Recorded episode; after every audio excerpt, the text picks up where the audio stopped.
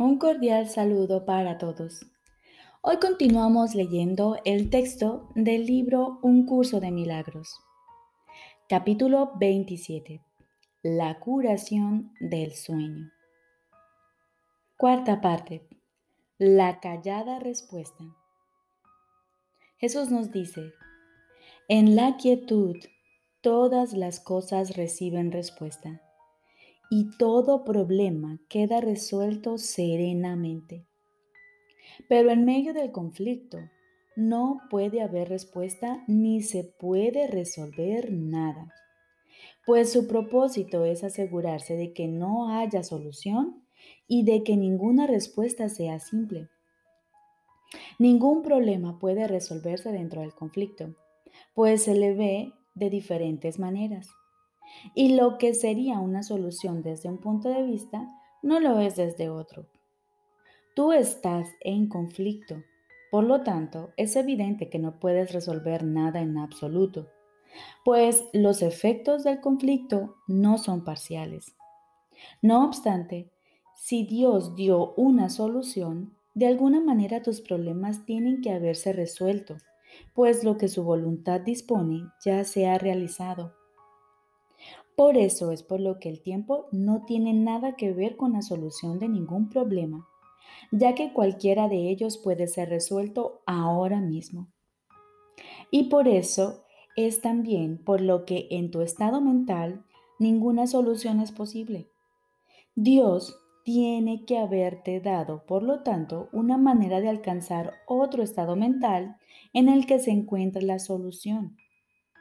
Tal es el instante santo. Ahí es donde debes llevar y dejar todos tus problemas. Ahí es donde les corresponde estar, pues ahí se encuentra su solución.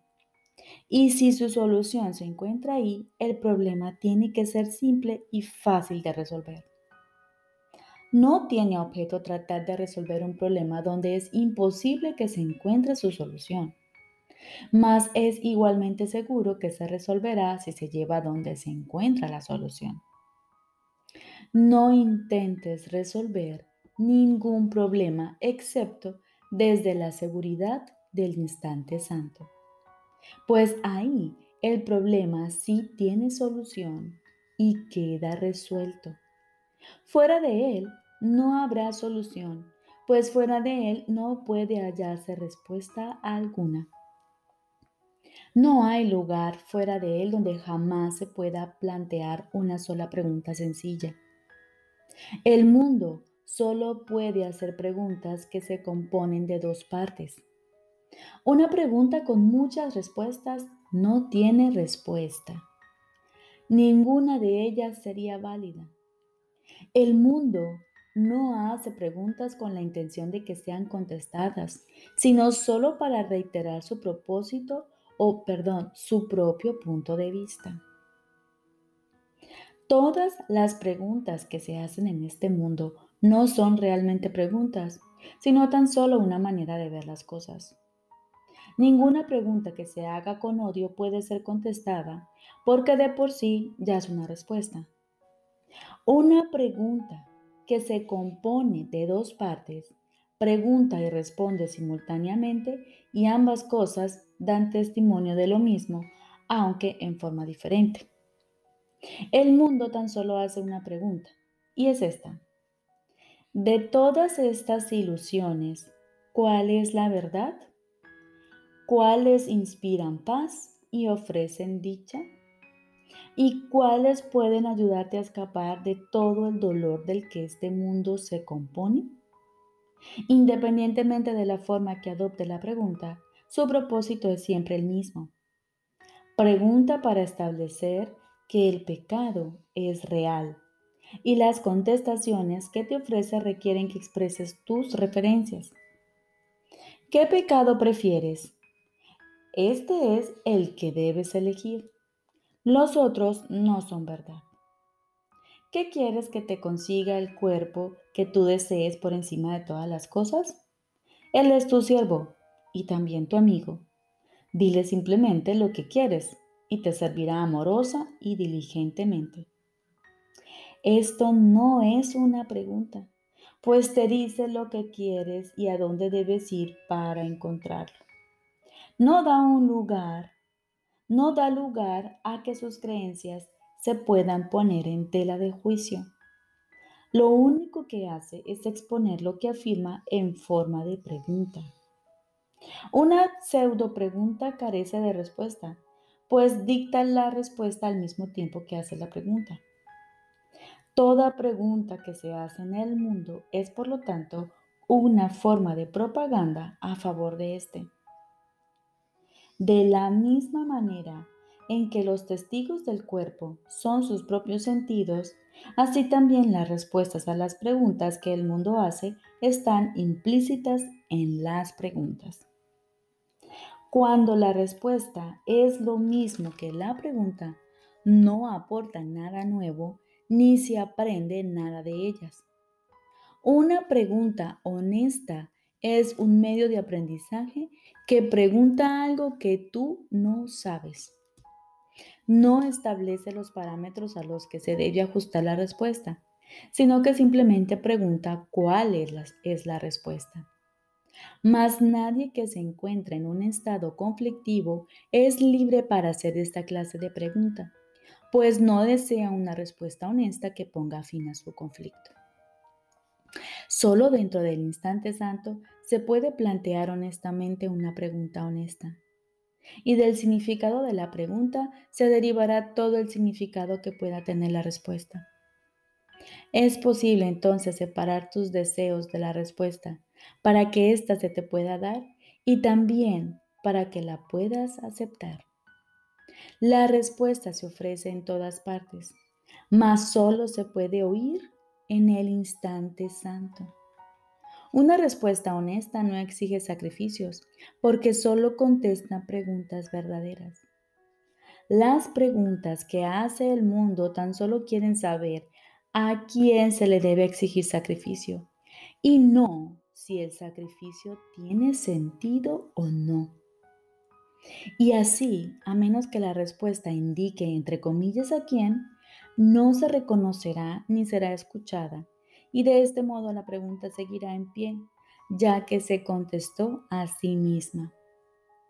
El instante santo es aquel en el que la mente está lo suficientemente serena como para poder escuchar una respuesta que no está implícita en la pregunta que ofrece algo nuevo y distinto.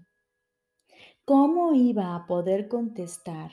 ¿Cómo iba a poderse contestar una pregunta que no hace sino repetirse a sí misma? No trates, por lo tanto, de solventar problemas en un mundo del que se ha excluido la solución. Lleva más bien el problema al único lugar en el que se halla la respuesta y en el que se te ofrece amorosamente. En él se encuentran las respuestas que solventarán tus preguntas, pues no forman parte de ellos y toman en cuenta lo que puede ser contestado, lo que la pregunta realmente es. Las respuestas que el mundo ofrece no hacen sino suscitar otra pregunta, si bien dejan la primera sin contestar. En el instante santo puedes llevar la pregunta a la respuesta y recibir la respuesta que fue formulada expresamente para ti.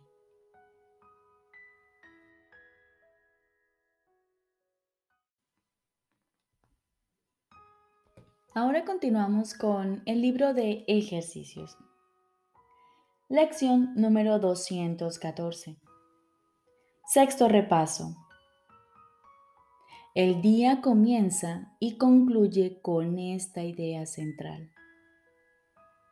No soy un cuerpo, soy libre, pues aún soy tal como Dios me creó. Ahora cerramos nuestros ojos y nos liberamos de todo lo que creíamos haber entendido y aprendido hasta ahora.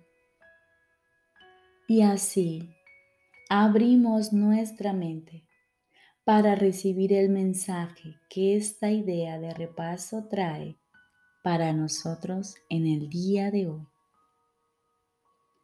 Pongo el futuro en manos de Dios. Pongo el futuro en manos de Dios. El pasado ya pasó y el futuro aún no ha llegado. Ahora estoy libre de ambos, pues lo que Dios da solo puede ser para el bien y acepto únicamente lo que Él da como lo que me pertenece. No soy un cuerpo, soy libre, pues aún soy como Dios me creó. Hoy dedicaremos 15 minutos en la mañana y 15 minutos en la noche para integrar este mensaje que Dios trae para nosotros en nuestra mente.